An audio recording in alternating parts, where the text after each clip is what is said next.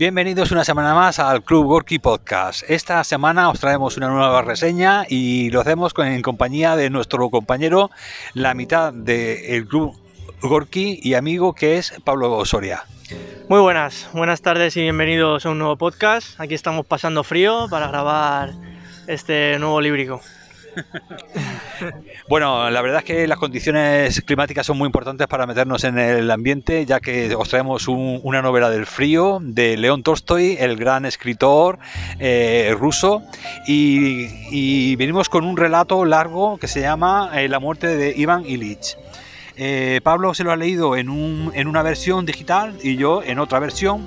En papel un poco flojilla porque es de Plutón Ediciones y, además lleva otros tres pequeños mm, relatos cortos.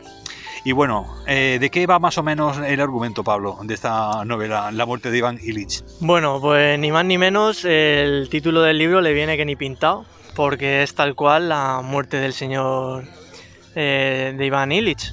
Nada, un señor adinerado, eh, muy centrado en su trabajo, y que bueno, poco más puedo contar, pero empieza con el funeral del hombre y luego va contando la vida hasta todo su transcurso.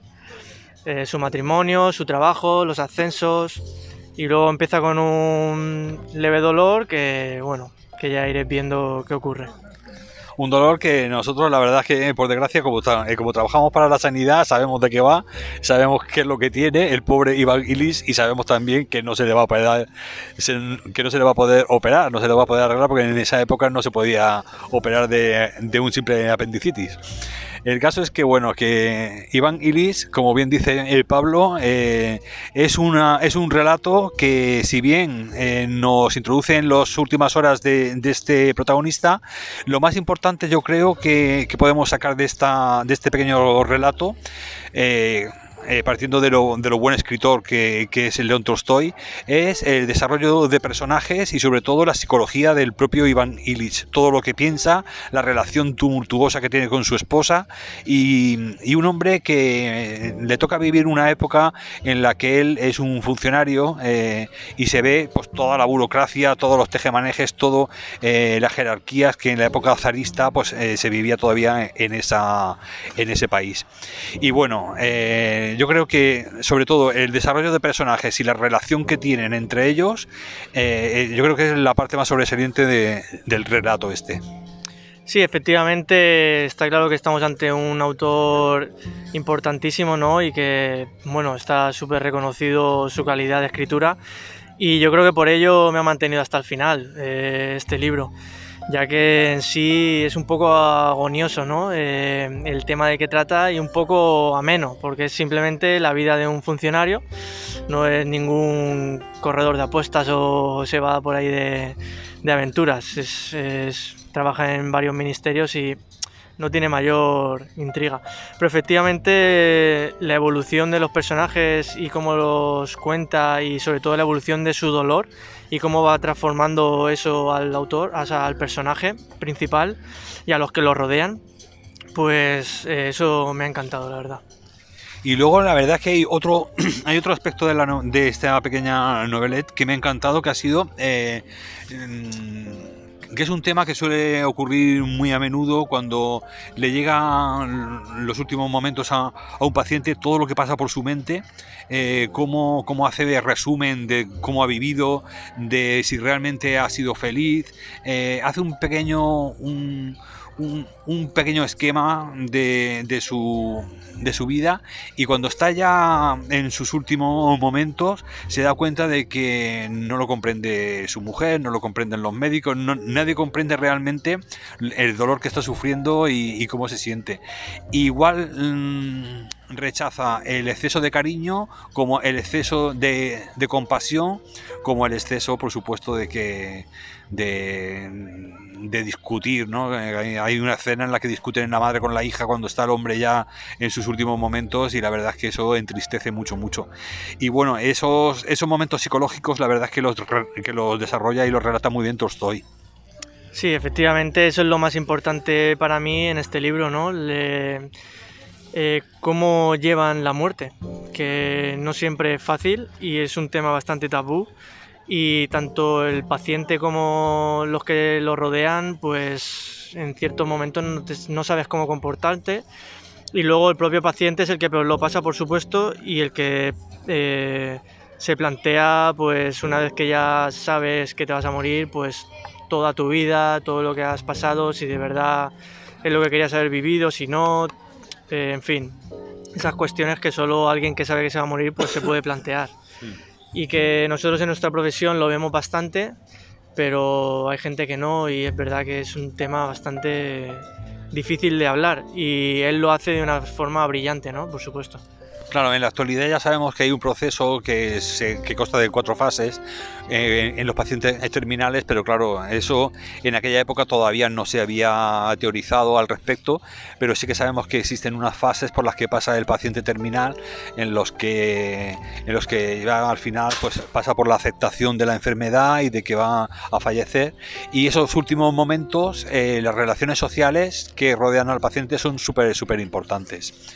Y bueno, en este caso, pues bueno, dentro de la psicología de un marco histórico determinado y luego también del, del que siempre había tenido una actitud de juez, que era el que, el que impartía justicia en los tribunales, etcétera, verse él, el, el juzgado un poco, es decir, llega al final de su vida y es el destino o el propio Dios el que decide cómo tiene que morir, si ha sido bueno o no ha sido bueno, si muere con dolor o, o, o con una muerte dulce, pues estos términos finales de, la vida de Iván Iris son los que sabe relatar muy bien el autor, la verdad. No, no lo veo tan. Eh, no lo veo tan tan intenso en el sentido psicológico como por ejemplo Dostoyevsky, que Dostoyevsky suele ser todavía más, se mete más en la psicología de los personajes, pero de todas formas Tolstoy y sobre todo en esta última fase, porque tenemos que tener en cuenta que este, este libro se publicó en 1886, que fue ya la última etapa de Tolstoy. Fue ya, eh, Tolstoy pasa por tres fases, una de juventud en la que casi todo lo que escribía era aventuras y tal, luego había una segunda que era en la que hacía una crítica de sistema zarista, de su, de su, de su estructura jerárquica a nivel de, burocracia. Y esta última fase es una fase que, que se parece más a Dostoyevsky, pero es una fase más psicológica e incluso más trascendental. Aquí se hacen más preguntas trascendentales eh, por la edad del autor, pues claro, es cuando empieza uno a plantearse cosas de que si existe Dios, que si tal, entonces pues hace en más metafísico, ¿no? En este sentido. Y bueno, este libro, para terminar ya con este relato, porque yo como me lo he leído en, la, en, una versión con tres relatos más, ahora os hablaré cuando finalicemos este, de estos tres pequeños relatos que, acompañaban a, esta edición, pero para, terminar con este relato, ¿hay alguna cosa más que quieras añadir, Pablo?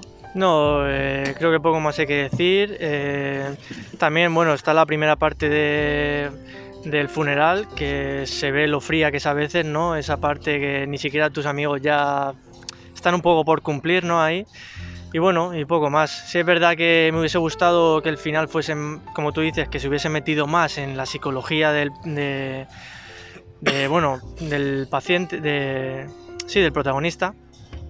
Pero se queda así un poco como las preguntas, se hace muchas preguntas pero con pocas respuestas y bueno, me hubiese gustado que hubiese habido ahí un mayor cambio.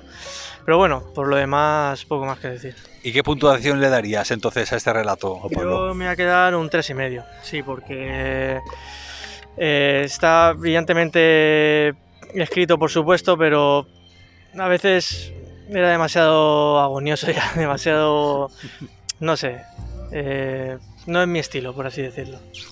Bueno, yo la verdad es que le daría un 3, simplemente porque la verdad es que he leído otras cosas de Tolstoy que me han gustado mucho más y sobre todo en su etapa más joven. Este, esta edición, como os comentaba, eh, tiene, acompaña a otros tres relatos más eh, que son El ahijado, eh, Tres muertes y y los tres ermitaños. Bueno, pues de los tres ermitaños y de y del ahijado no os voy a comentar nada porque no me han gustado mucho tampoco. También les he dado tres estrellas y bueno, eh, no me ha gustado por lo que os voy a comentar ahora. Y el último, el que sí que me ha gustado ha sido el, de Tres Muertes, que ese sí que le he puesto un cuatro estrellas porque me ha parecido mucho más redondo y más interesante. Pero en líneas generales, eh, le he puesto un 3 a la muerte de Iván Illich y a los otros que os he comentado que no voy a a, reseñar, porque en la última etapa de Tolstoy la verdad es que no me gustó, o sea, no me gusta eh, el tema, el camino metafísico que adquiere eh, ya que casi todos los cuentos estos, todos los relatos estos que te cuenta están todos relacionados con el tema de Dios, de lo metafísico, de las preguntas trascendentales que se hace el hombre al final de su, de su vida.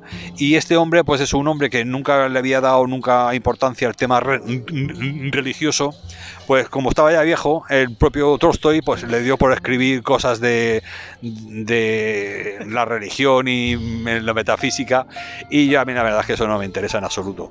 Pero sí que es verdad que Tres Muertes es un relato que sí que te deja, ese sí que está bastante bien y me recuerda a su etapa más joven y ese sí que tiene un final, la verdad es que no te lo esperas para ser lo cortito que es.